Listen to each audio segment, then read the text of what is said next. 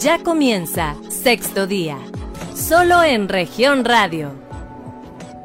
¿Qué tal amigos? Muy buenos días. Bienvenidos a Sexto Día, este programa de información y análisis de Grupo Región, donde siempre queremos conversar con usted de los temas que interesan a nuestra sociedad, que impactan y que buscan, bueno, la reflexión, la sensibilización de lo que estamos viviendo en nuestro estado y, por supuesto, en nuestro país.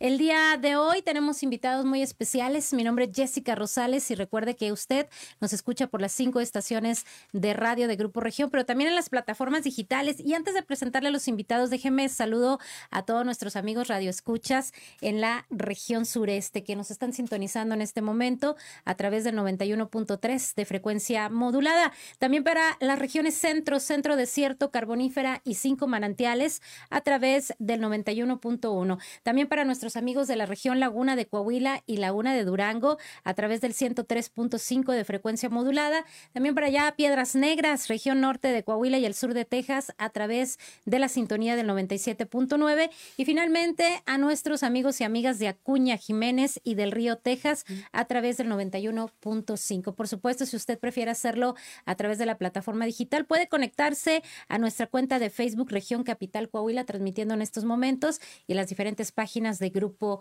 Región. Y bueno, hoy vamos a platicar de un tema interesante, una polémica que está a nivel nacional sobre una iniciativa que existe en el Pleno del Senado, donde aprobó un dictamen de reforma al Código Penal Federal y a la Ley General de Salud. Esto con el objetivo de prohibir y sancionar penalmente las terapias de reorientación sexual conocidas como esfuerzos por corregir la orientación sexual e identidad de género. Un tema complicado, un tema complejo, eh, que sin duda pues habrá diferentes opiniones y justamente hoy queremos escuchar las diferentes voces eh, sobre lo que quieren decirnos, sobre su posición respecto a este tema, que le repito está en debate en este momento. Lo invito también para que nos mande sus comentarios y opiniones al respecto. Y justamente hoy está en la mesa de sexto día nuestros invitados. Está el abogado Eduardo Ariel Pacheco Ortiz. Él es abogado vocero de la Alianza Ministerial Evangélica de Coahuila. ¿Cómo está? Muy buenos días. Buenos días, gusto saludarles y pues gracias por la oportunidad de estar en esta mesa. Esperemos que la información que se va a compartir sea de eh, ayuda para el radio escucha y bueno, pues al final tome su mejor decisión. Bendiciones para todas las familias de Saltillo y donde nos están escuchando. Muchas gracias, abogado. También está con nosotros Noé Leonardo Ruiz Malacara. Él es presidente del colectivo San Elredo y está hoy también con nosotros. Hola, ¿qué tal, Jessica? Pues muy buenos días, gracias por la invitación y pues vamos a compartir algunos puntos de vista desde nuestra postura como eh, defensores de derechos humanos de la población LGBTI. Perfecto. También nos acompaña Inés Uribe Rueno. Ella es eh, psicóloga, psicóloga clínica, educadora sexual y docente de la UPN. Inés Uribe Ruano. ¿Cómo está Inés? Muy bien, gracias por la invitación y encantada de estar con mis compañeros, contigo y con tu público.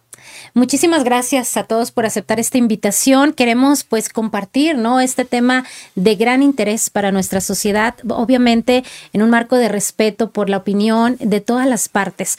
La gente en sus casas pues seguramente quiere escuchar todas las voces y efectivamente tomar una opinión y una decisión respecto al tema porque pues en casa, en casa pudiera tener ¿no? inquietudes y dudas sobre, sobre el tema. Y justamente eh, Inés pues también nos va a ayudar muchísimo su, su, colaboración. Y bueno, pues vamos a comenzar con el tema. Eh, esta, estas últimas semanas, bueno, esta circunstancia que se ha dado a conocer en el país ha generado pues inconformidad o apoyo y respaldo a esta iniciativa. Hay voces diversas. Y es que, bueno, de acuerdo a la propuesta que se ha presentado, eh, hay un capítulo en la ley que establece delitos contra la orientación sexual o la identidad de género de las personas en el Código Penal.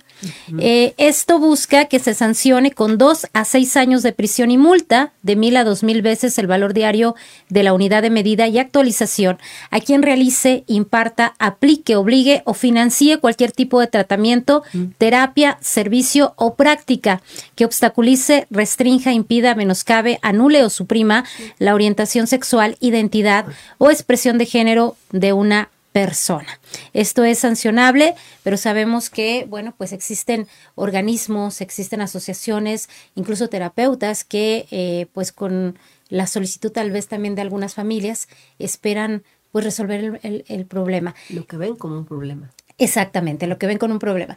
Abogado, usted ha estado en contra, de hecho, pues ha hecho algunas acciones para echar abajo esta iniciativa, pedirle a los legisladores que no respalden eh, esta propuesta.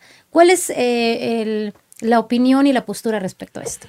Sí, pues nosotros eh, como ciudadanos tenemos una postura muy clara, la manejamos desde dos puntos de vista. Uno tiene que ver obviamente como personas que tenemos una expresión de fe, nosotros somos cristianos, somos cristianos evangélicos. Nuestros principios, nuestra vida, nuestros fundamentos está basado en un documento, en un libro que se llama la Biblia. Nosotros creemos que la Biblia contiene la palabra de Dios. Nosotros creemos que Dios en el diseño de todas las cosas y en el diseño del ser humano ha implementado una forma de vivir para los diferentes aspectos de nuestras vidas, como personas, como posibles parejas, matrimonio, los hijos, la moralidad, las conductas sexuales. Y este libro es un libro que tiene todas estas verdades. Cuando una persona tiene dudas en cuanto a algún tema, cómo eh, tomar decisiones, puede consultar este libro, que es el único libro donde el autor está vivo, donde el autor interactúa con nosotros nos da discernimiento. Pero además de eso, y además, bueno, la Constitución nos respalda. La Constitución establece muy claramente el derecho que tenemos los ciudadanos de tener una fe, expresarla, vivirla, realizar cultos y poder compartir nuestros principios de acuerdo a esa fe. El Evangelio de Jesucristo viene, transforma, perdona a la persona, le da un nuevo destino, le, da la posibilidad de ser una nueva criatura. Dice la palabra de Dios que de modo que si alguno está en Cristo, nueva criatura es, las cosas viejas pasaron, aquí todas son hechas nuevas. Entonces, nosotros sobre esos principios de fe caminamos, expresamos, vivimos. También como ciudadanos tenemos la posibilidad de poder manifestar nuestras ideas, nuestras formas de pensar, nuestros valores, eh, aquello que consideramos que puede ser bueno para una sociedad y poder estar en desacuerdo con algunos temas, respetando que cualquier persona va a tomar su decisión. Incluso la palabra dice, he puesto delante de ti la bendición y la maldición el bien y el mal. Ahora pues tú elige cómo quieres vivir. Y, en esos principios pues, también creemos que a la libertad de expresar estas ideas, la libertad de opinión, la libertad para tomar decisiones sobre nuestros hijos, se llaman los derechos de eh, patria potestad. ¿Qué conviene a nuestros hijos? ¿Qué no conviene a nuestros hijos? ¿Cómo poder ayudar a nuestros hijos cuando se presenta alguna situación cuando tienen alguna duda, una inquietud, alguna confusión y poder brindarles la información necesaria para que pues, vayamos tomando las mejores decisiones. Esta iniciativa, que también hay que decirlo, no es nueva, ya tiene años, eh, es una tendencia no de grupos o colectivos homosexuales locales o nacionales, es una eh, tendencia mundial en una agenda que le llaman derechos humanos, que yo creo que trae sus eh, conceptos que se extralimitan y, violan derechos de terceros, pero es otro tema.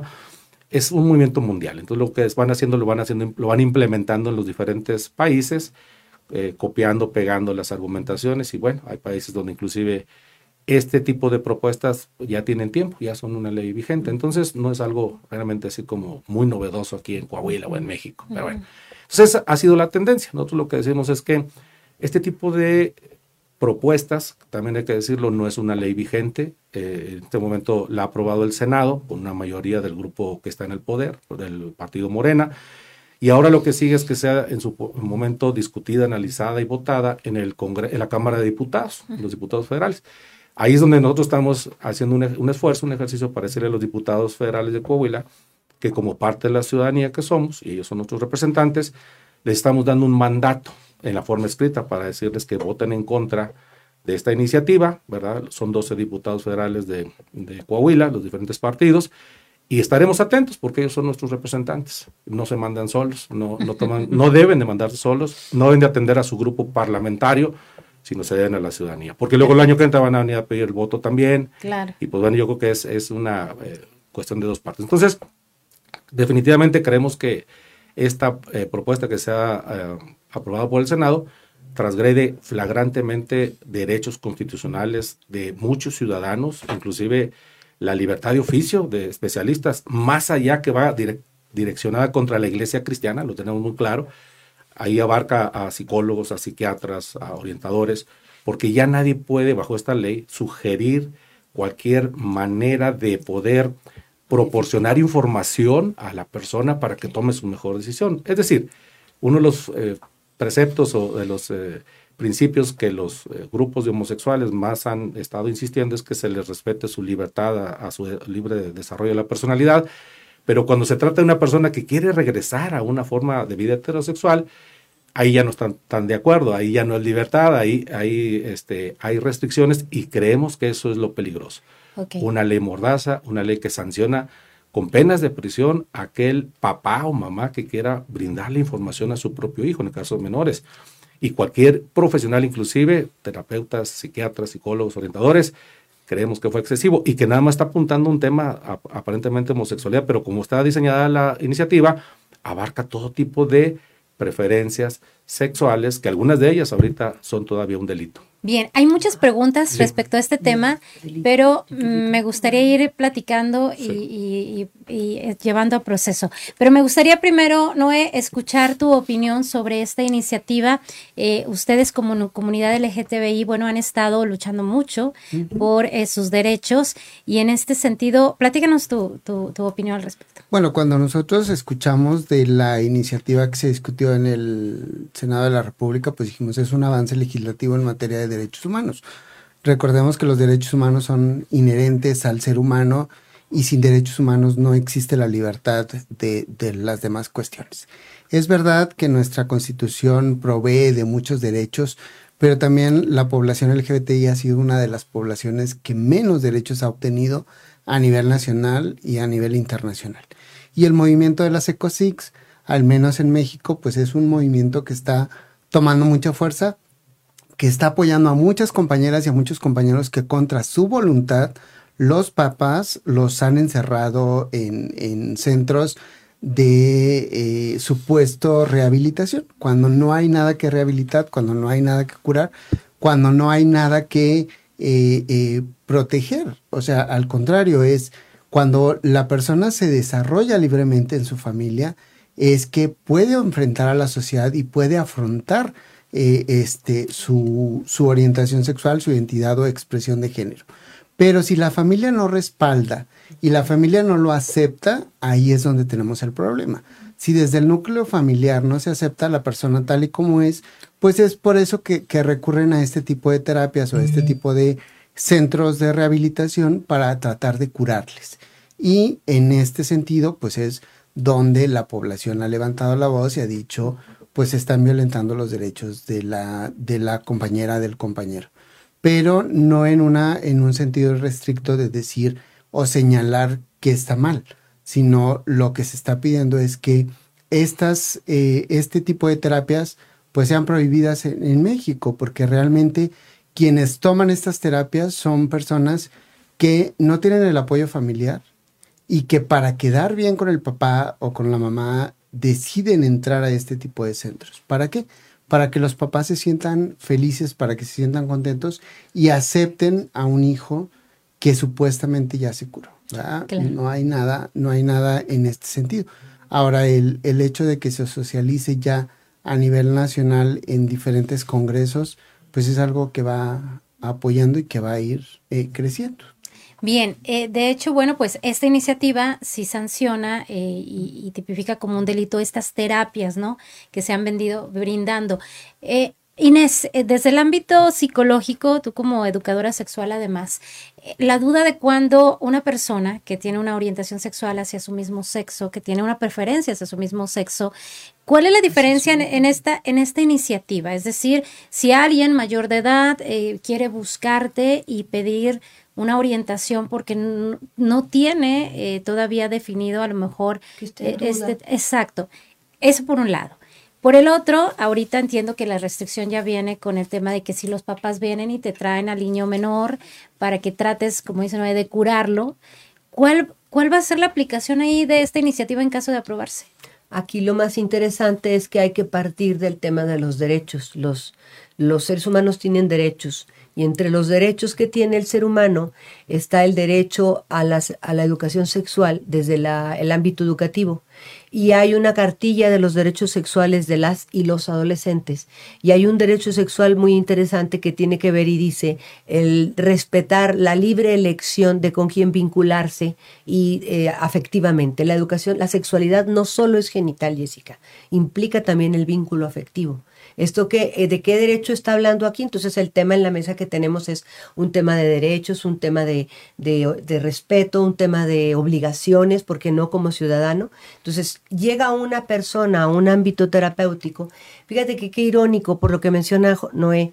Efectivamente, cuando llegan a terapia, en el caso de como yo ejerzo en el, en el campo de la psicoterapia, llegan normalmente a trabajar la cuestión, lo decía ahorita él, del cumplimiento de las expectativas de los papás. Y van sintiéndose con un enorme peso porque quieren salir del closet, se quieren abrir, ya no quieren vivir eh, ocultando como una doble vida. Entonces llegan con mucho sentimiento de culpa y lo que se trabaja es cuáles son las expectativas. Eh, los, tus padres van a entrar en un duelo, tu familia va a entrar en un duelo. Porque lo que esperaban de ti como hijo posiblemente no satisfagas las expectativas que tenían tus padres de ti. Entonces hay que trabajar el poder enfrentar a esos padres. A veces incluso el duelo implica la renuncia cuando en casa no lo aceptan y bueno, dejas de ser mi hijo, para mí estás muerto y se acaba. Entonces, por eso es tan importante, aprovecho para decirlo, que en este sentido, entre los colectivos, que ese es un trabajo muy bello que hacen en San Alredo, tenga una red de apoyo este compañero o compañera, porque si a veces lo expulsan de casa, ¿a dónde me voy? Entonces, aquí el abordaje terapéutico es si te sientes cómodo, si te sientes con culpa, que eso es parte que brinda la educación, en frente a las expectativas que tenía la familia. Ah, es que yo tuve un varón, entonces yo esperaría que un día se casa, mi nombre va a trascender, voy a tener nietos.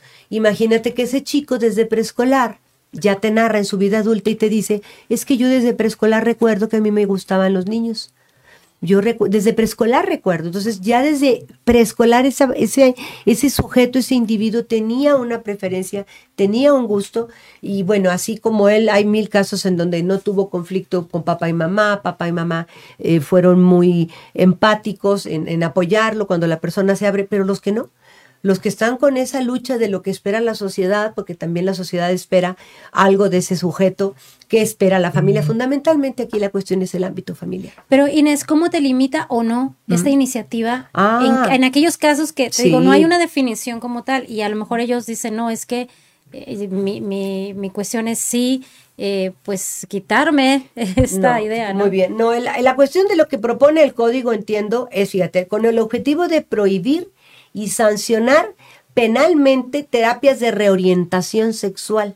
Este tipo de terapias son conocidas como esfuerzos por corregir la orientación sexual e identidad de género.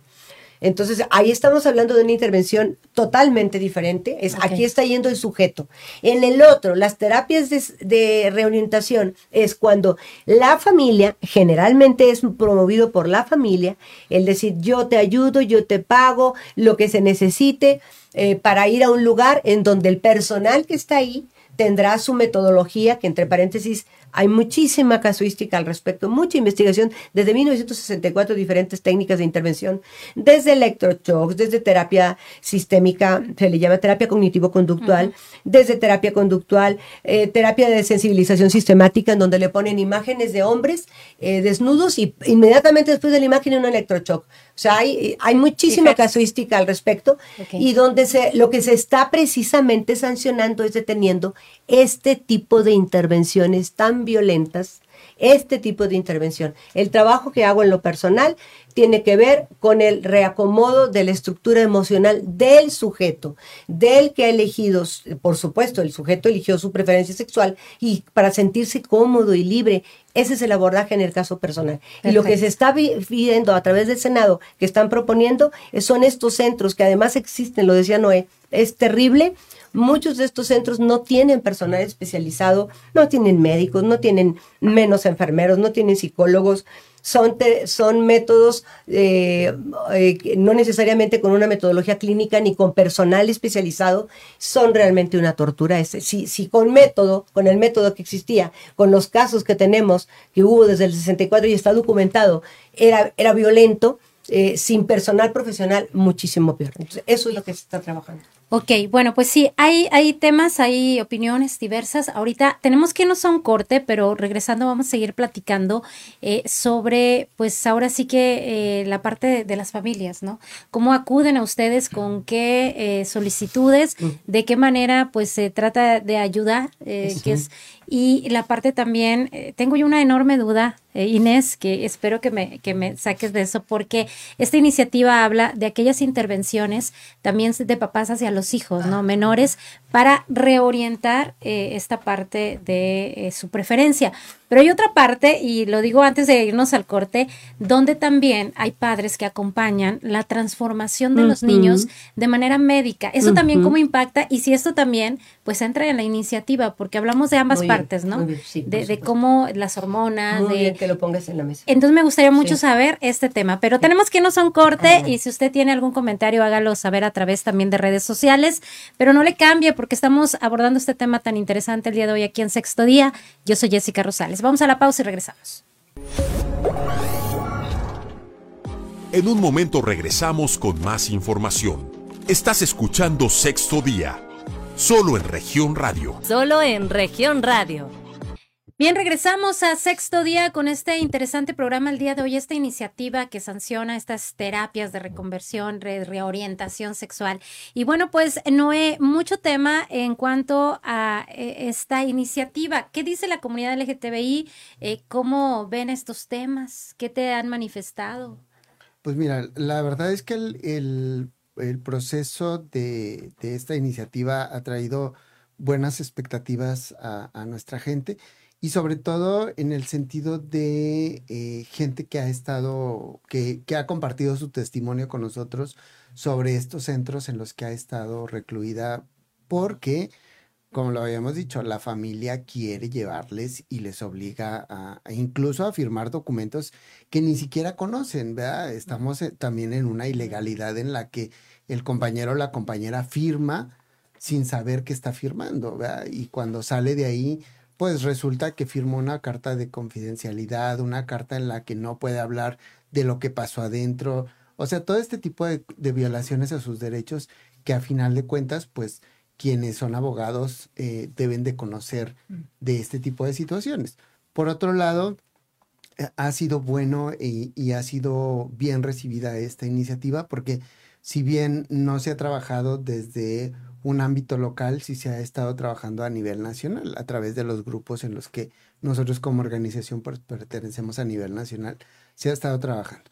Pero también ahora que se da este marco de la legalidad en México a través de que ya los 32 estados de la República permiten el matrimonio igualitario, entonces a partir de esto pues es ir viendo algunas otras cosas que, que se puedan crear y esto realmente vino a ser algo que no nos esperábamos porque por lo regular las iniciativas primero se hacen en la Cámara de Diputados y luego pasan al Senado. Y ahora acá ha sido al revés. Primero lo, lo socializa y lo pone, lo expone el, el Senado de la República y luego lo manda a, a la Cámara de Diputados.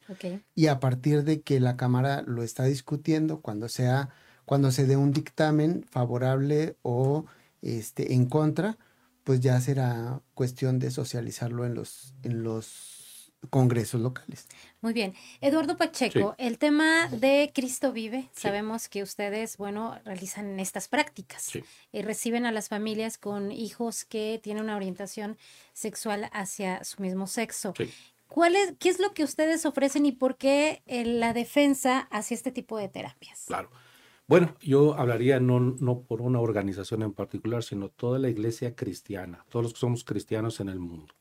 Predicamos contra el, contra el pecado, presentamos el Evangelio de Jesús y predicamos contra lo que la palabra de Dios llama pecado. Este es un tema, pero hay muchos temas. Entonces, lo que la iglesia y la palabra de Dios hace es presentarle a la persona cuál es su verdadera identidad, cómo Dios lo creó, con qué propósito, cuál es el plan y ese diseño que Dios ha establecido.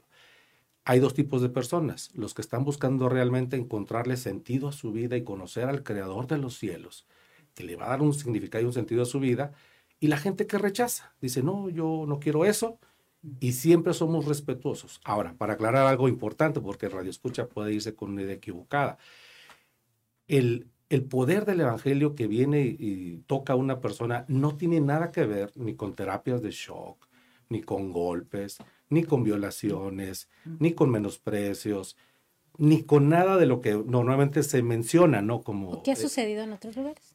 Puede haber sucedido, la verdad que yo no tengo información de ese, de ese tipo de lugares. Si hay algún lugar que esté realizando esos procedimientos, hay que denunciar penalmente. Lo raro es que no hay, bueno, yo no he conocido denuncias formales, decía otra persona, y luego se suicidan. Bueno, yo he preguntado a las autoridades de salud cuántas personas que fueron a un centro así, ¿verdad? Y luego salieron y se suicidaron, dicen, no tenemos esa información. No digo que no exista alguien, puede ser, pero no está registrado. Entonces, a veces se habla de cosas sin citar la fuente, sin citar los, los números en, especial. Entonces, nosotros lo que hacemos es invitar a la persona no, nada más ese tipo eh, de forma de vida homosexual. Tenemos gente en la iglesia en general, cristiana evangélica, que llega con comportamientos con los que están batallando. Por ejemplo, una persona que dice, estoy casado, pero estoy atado a la infidelidad. Bueno, esa es una conducta que moralmente, sexualmente no es permitida por la palabra de Dios y le ayudamos cómo pueda él dejar de depender de esta atadura que se llama la infidelidad, infidelidad la promiscuidad y no estamos hablando solamente del tema homosexual.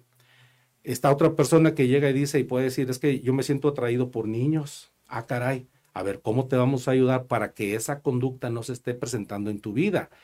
El tema de esta iniciativa que yo creo que muchos no han analizado a fondo es que se fue tan general que prohíbe toda intervención de, de, cualquier profesional de la salud. ya ninguna persona puede brindar estos servicios terapeutas, psicólogos, psiquiatras, orientadores, que pueden estar certificados, que pueden estar estudiados, ya no pueden ofrecer estos servicios porque es la prestación del servicio en sí es lo que hoy se convierte en un delito. Nosotros creemos... ¿Perdón? Para convertirlos. No, es que cualquiera que dice tipo de tratamiento, etapa o servicio, práctica que obstaculice, restrinja, impida, eh, anule. Eso, sí. Bueno, el asunto es que cualquier persona, nosotros creemos eso, respetamos lo que otra persona crea, que ocupe recibir información. Nuestro punto es que debe estar abierta la información, no debe estar restringida. Un papá que está viendo que su hijo está atado a la pornografía, a la autocomplacencia, a la masturbación, es, es muy importante que él pueda recibir orientación en ese tema. Bueno, bajo esta ley no solamente es un delito, sino seis años de prisión, pero si lo hace el papá o la mamá, se duplica. Pero no se limita, Eduardo, al tema de la homosexualidad. No se limita. Habla, vamos a pensar, vamos a pensar que llegue una persona a, nuestros grupos y nos diga, ¿sabe qué? Lo que a mí me atrae son los cadáveres. Ah, caray, te atraen los cadáveres. Se llama este, necrofilia. Otro se siente atraído por animales sexualmente. Nosotros creemos, como iglesia cristiana, que esa persona ocupa de una orientación, de una ayuda, un asesoramiento, porque entendemos que ese no fue el diseño del ser humano. Tener relaciones sexuales con animales no es el propósito del diseño de Dios. Le vamos a dar la información, le vamos a dar la terapia, la ayuda basada en los principios. Bajo esta ley, cualquier forma de preferencia o de orientación sexual ya está restringida. y termino nada más para decir, y creemos que los papás tenemos todavía, o debemos tener los derechos de patria potestad para sí orientar a nuestros hijos y sí ayudarlos estos, estos movimientos eh, de estos colectivos o esta, esta tendencia mundial trata de desligar que el niño con una eh, falta de madurez, 10 años, 12 años, tome decisiones que van a trascender para toda su vida. Y a veces uno lo ve muy lejos, pero cuando lo aplica uno en su propio medio, hijos, sobrinos, nos vamos a dar cuenta que las posiciones cambian. El, el, el, familiar sí quiere ayudar a la persona. Nosotros tenemos muy claro, y creo que ese es el punto de vista, qué conductas sexuales son agradables de acuerdo al diseño de Dios y cuáles no.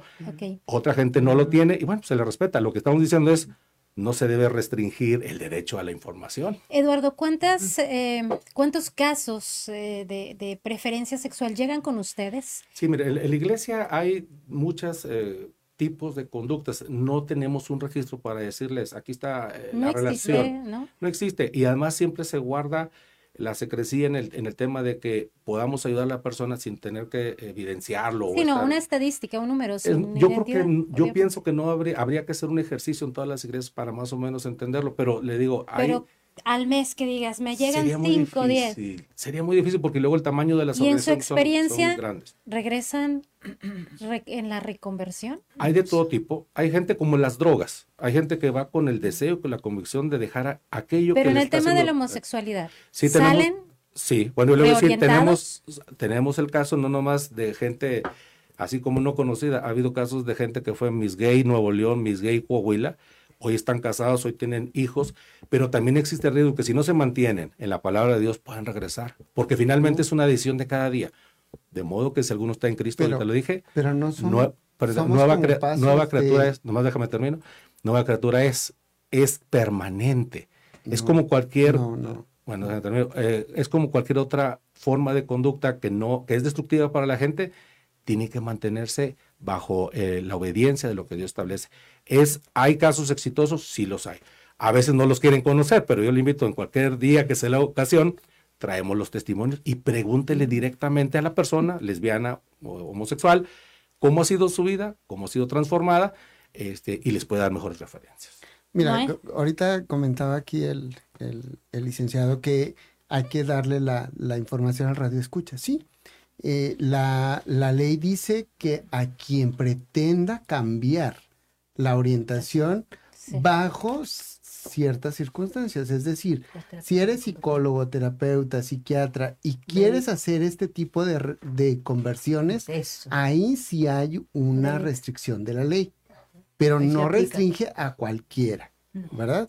Segunda, eh, el, el, hecho de que eh, nos llegue una persona que quiera decir eh, que ya no quiero ser homosexual, no existe, no existe, porque lo hace bajo bajo la presión familiar y bajo la presión social. No es eso, porque bueno, pues obviamente en el colectivo que tú representas, luego, eh, bueno, una posición es, se curan, sanan, regresan a su orientación que en base a una creencia religiosa, a una... Pero tampoco somos adictos, La homosexualidad... Y no somos alcohólicos que sea un día a la vez. O sea, con esto vives y con esto naces y con esto te desarrollas. Es tu identidad. Y es tu identidad. Y tú, eh, este, bajo el precepto del primero constitucional, donde todas las personas tenemos la libertad, eh, entonces hablamos de, de, ese tipo de cosas, ¿verdad? Pero también el hecho de que se restrinja nuestro derecho a la libre personalidad, pero sobre todo a los derechos humanos, que México es un garante de los derechos humanos, es por lo que se está trabajando. ¿verdad? Por, darle la libertad a aquella compañera o a aquel compañero que se identifica como parte de la población LGBTI y se quiere desarrollar libremente ante la sociedad. Tenemos muchos casos de personas que en su momento se casaron, tienen hijos y el día de hoy se arrepienten de haberlo hecho. No de tener un hijo, porque de eso nunca te vas a arrepentir. Siempre la, la, todos los, los hombres y las mujeres tenemos ese sentido paternalista o maternalista, ¿verdad? No, se arrepienten de no haberlo hecho público y de no haber dañado a una tercera persona. Entonces, cuando alguien se casa y, se identifica, pero tiene que casarse por estas expectativas de decir, pues soy hombre, tengo que tener hijos, tengo que hacer esto. Es como, como, como en, en años anteriores que se decía, este, pues mi abuelo fue doctor, mi papá es doctor, yo tengo que ser doctor. O sea, no, o en los oficios, mi papá era panadero, mi abuelo era panadero, yo tengo que ser panadero. O sea, no, ahorita la libertad de, de, de que se está dando en, en, los núcleos familiares es muy buena. Y lo hemos comprobado también nosotros a través de ejercicios. Recientemente terminamos un, taller de acompañamiento a padres con hijos de la población LGBTI. Fue algo muy bueno porque los papás no se sintieron solos, sino se sintieron acompañados y acompañadas y de decir, ah, no somos los únicos, sino estamos buscando cómo apoyar a nuestro hijo, cómo entender la homosexualidad o la, bisexualidad o la transexualidad de nuestros hijos o hijas. Eh, Inés, justamente dejamos en el bloque anterior esta pregunta al aire sobre pues la participación de los papás en el tema de la identidad de sus hijos. Hay quien, bueno, pues va a buscar a, organismos para, al no estar de acuerdo o no aceptar eh, una identidad, eh, homosexual, pero hay quien sí la acompaña y además, pues, eh, autoriza todos estos métodos también de testosterona, de hormonas, para que el menor, desde pequeñito, pueda ya como crecer con esta nueva identidad.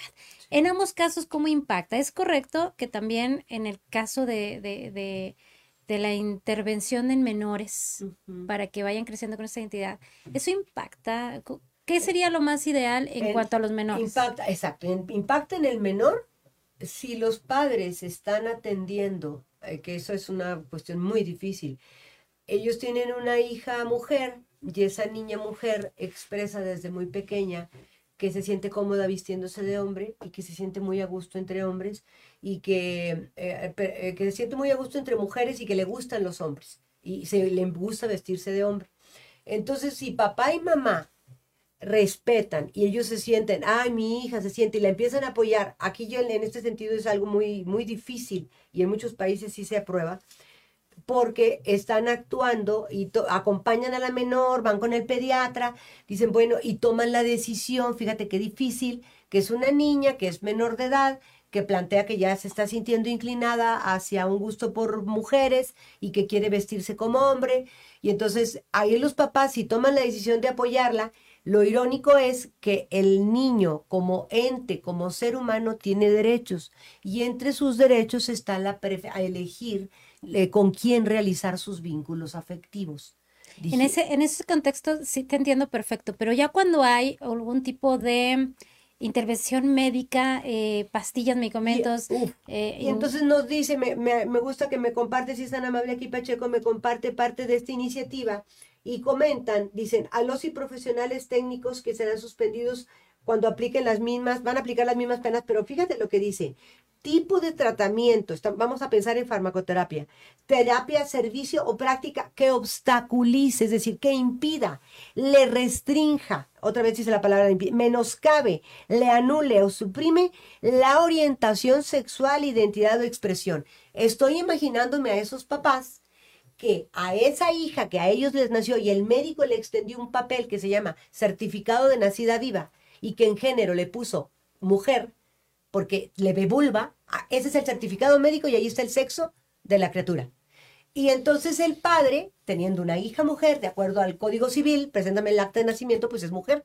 Y dice, pero acá hablan de terapias de que restringe y pide menoscabo a el servicio de identidad de expresión, expresión de género el niño está expresando que se siente cómodo dentro de otra forma. Pero no es apresurado en la intervención. muy bien, qué bueno que lo comentas. Y yo te decía, qué difícil cuando es menor de edad, porque la realidad es que sería, pensando en su desarrollo emocional, que sería sano que los padres, una cosa es que lo apoyes, vale, pero otra cosa es que te esperes a que madure emocionalmente.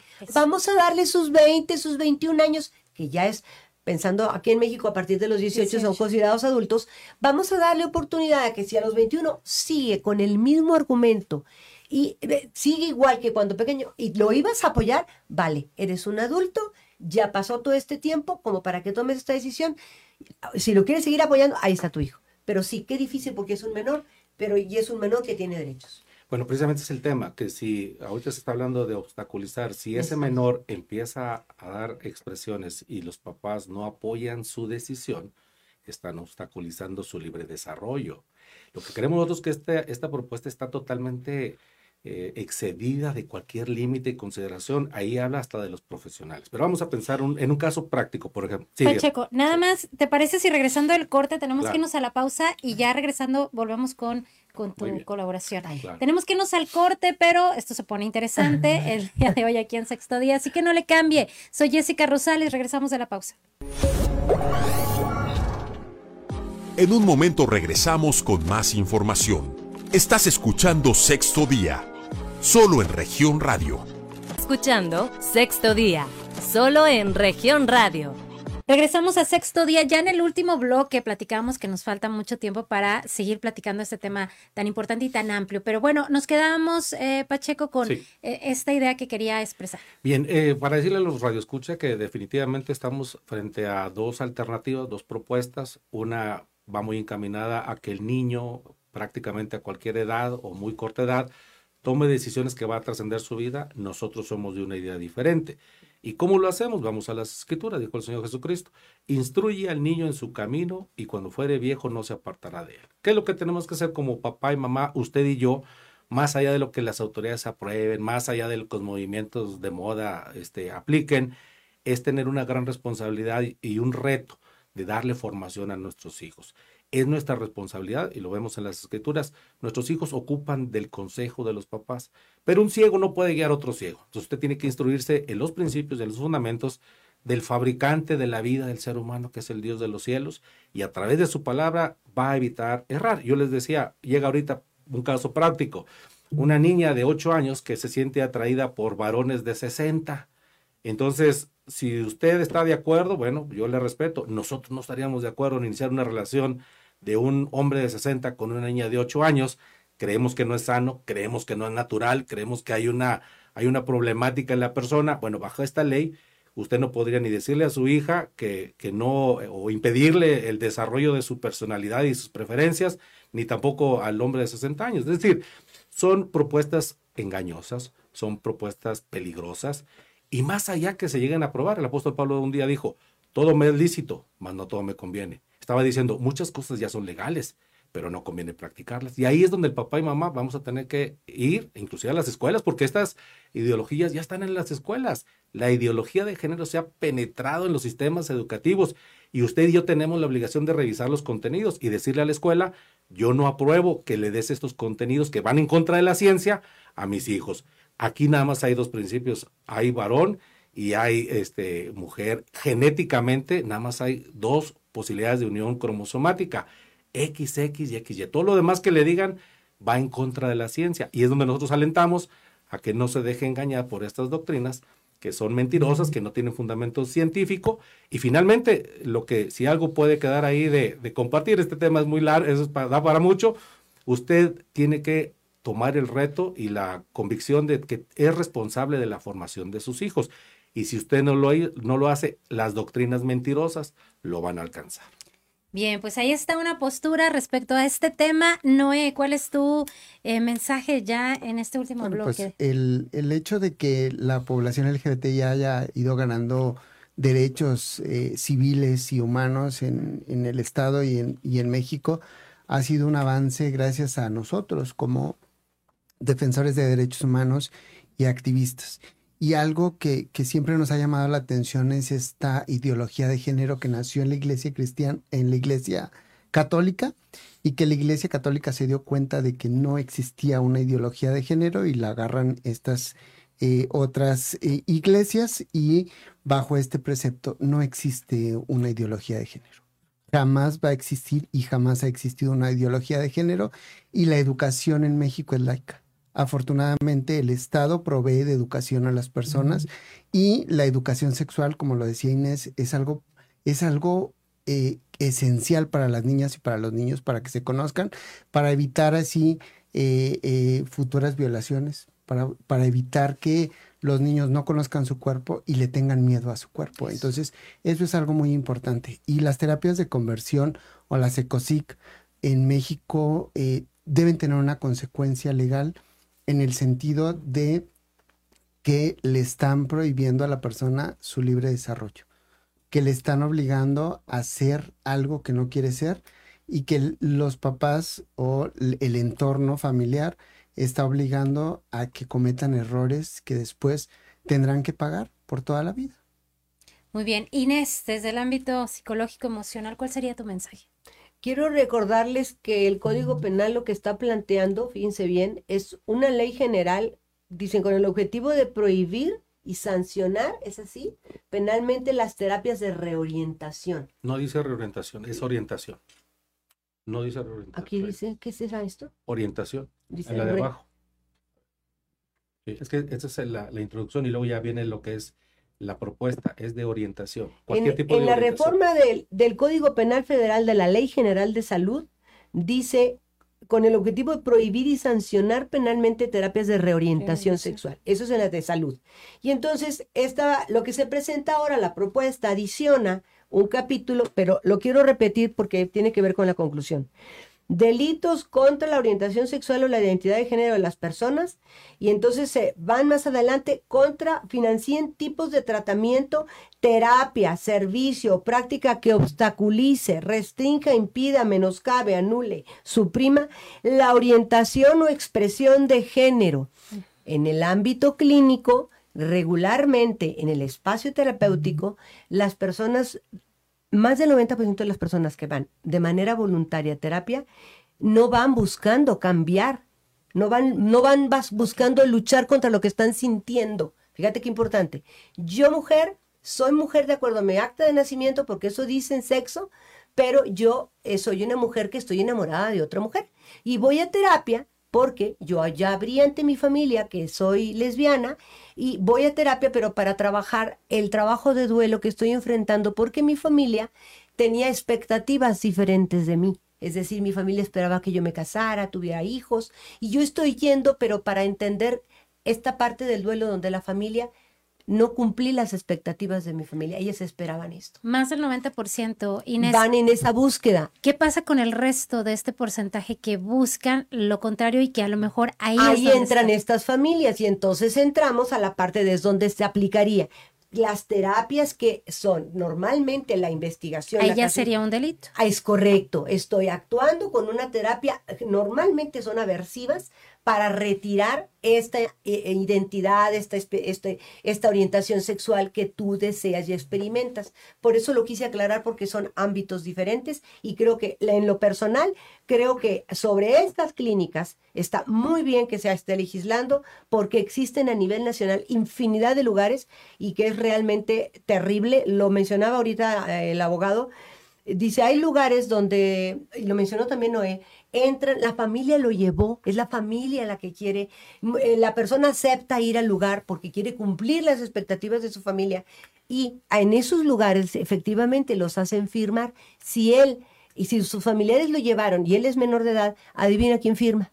El adulto, en los padres de familia, y eso se llaman consentimientos informados. Y viene un mundo de cláusulas y entre ellas está precisamente yo no podré revelar nada de bajo el tratamiento que estuve aquí sometido. Entonces, efectivamente existen son terribles las condiciones, entre ellas no hay suficiente cuerpo de conocimientos científicos validado que sostenga la eficacia de esas terapias eh, reparativas, si es que son reparativas, eh, no pueden sostener en ese sentido, si no tenemos ese equipo profesional, ¿cómo me puedes decir que tienes un avance científico? y el consentimiento informado, que es el que te digo que hacen firmar, se enfatiza el decir, tú vas a salir de aquí eh, reconvertido se asegura que se le va a curar. Y la última, la preferencia sexual no es una patología. No está considerado dentro de los manuales de estadística de trastornos mentales. Fue retirado desde 1970, no aparece como trastorno mental. Por psiquiatras homosexuales, porque usted puede ver ahí también la nota. Eh, los psiquiatras en la, en la Asociación Americana de Psiquiatría en 1973 grupos de homosexuales, ahí lo puede consultar en, en, New York Times. Yo creo que hay que tener respeto. yo, yo, claro. yo, no me he reído de sus exposiciones, ¿verdad? Pero tampoco vamos bueno, a decir mentiras. Pero yo, yo no podemos mentirle a, la gente. Ustedes expusieron, ¿no? Sí. Este, es la intolerancia. ¿Este dato de dónde viene? El New, New, York Times, ahí se, aquí se lo puedo dejar. Y, y ese es el tema, lo que ahorita acabo de ver es eso la intolerancia a estar en desacuerdo. Ellos expusieron sus puntos, yo jamás me burlé de ellos, jamás hice ninguna expresión de burla. Entonces... Le ofrezco una disculpa. Mm, eh, pero ya estoy acostumbrado. Normalmente sí lo hacen. Es, la tendencia natural. Yo lo único que le puedo decir al final es usted va a tomar su decisión. Creer estas modas psicológicas. Usted puede buscar en New York Times cómo es que cambió, cómo es que se quitó del catálogo de enfermedades mentales la homosexualidad y fue por votación, no fue por información científica. Esa es una eh, gran mentira que siempre se maneja. Pero al final de cuentas usted va a poder accesar a la palabra de Dios. Hay una población que se eh, presumía los derechos humanos se llama Sodoma y Gomorra. Sodoma y Gomorra no había límites a la sexualidad, todo se vale, todo era permitido. Usted va a conocer cuál fue el destino de esas ciudades. La conducta sodomita es una conducta que desde nuestro punto de vista sí afecta la vida de los niños. Y si usted y yo como papá no lo hacemos, ellos van a eh, introducir su doctrina van a corromper a sus hijos y los van a destruir. Es nuestra posición. Y yo creo que si tuviera un poquito de, seriedad y madurez, sería respetuosa. pero ahí vemos el nivel también del Eh. Pacheco, Que Dios en le el bendiga a caso- todas las familias. En el, en el caso de, de Cristo Vive, que, Sí. que es desde el ámbito religioso, hay médicos, ¿qué es lo que ofrecen? No- sí, nosotros ofrecemos el poder del Evangelio. Usted que nos está escuchando, vaya a una iglesia cristiana evangélica, pruebe el poder de Jesús. Hay burlones, hay burladores, hay gente que siempre va a desechar el poder de Dios, porque muchos de ellos son hasta ateos, son incrédulos. Cuando llega la necesidad, invocan a Dios. Pero usted vaya a una iglesia cristiana evangélica, conozca el poder de Jesucristo, no sea burlador, porque el destino que tienen los burladores no es, no es un buen destino. Y va a poder constatar lo que le estoy diciendo yo en este momento, que para Dios no hay imposibles. En Dios hay perdón, hay restauración, hay una nueva vida y vida en abundancia. Que Dios bendiga a todas las familias de Coahuila, de Saltillo de México. Agradezco muchísimo a los tres que hayan estado con nosotros y Gracias, hayan, eh, bueno, pues eh, aceptado la invitación. Sé que es un tema difícil, eh, entiendo que luego pues se calientan los ánimos, ¿no? Pero faltas de respeto. Con, todo, con todo la, no- no el bien. agradecimiento por parte de nosotros de haber platicado, expuesto Jessica. sus, puntos, su- perdón, sus puntos de vista. Y bueno, pues finalmente decirle al auditorio que pues justamente estos foros son para eso, ¿no? Para escuchar las diferentes voces y que ellos tomen la mejor decisión, escuchando los diferentes planteamientos, la diferente información de cada una de las posiciones. Y bueno, pues como siempre le digo a usted, auditorio, usted tiene en sus manos la mejor decisión, usted eh, reflexionará respecto a estos temas en casita, allá platicando en familia y escuchando a las diferentes voces. Muchas gracias, Noé Ruiz Malacar. Muchas gracias. Jessica. Inés Uribe, muchísimas gracias. Jessica, a la orden, encantada con tu público. Gracias. Eduardo Pacheco, Gracias, le. Gracias. Yo le agradezco su compañía. Recuerde eh, acompañarnos en los diferentes espacios informativos de Grupo Región. Esto fue Sexto Día. Mi nombre es Jessica Rosales y como siempre le deseo que pase un excelente fin de semana. Te esperamos el próximo sábado a las 10 de la mañana. Hasta el próximo sexto día, solo en región radio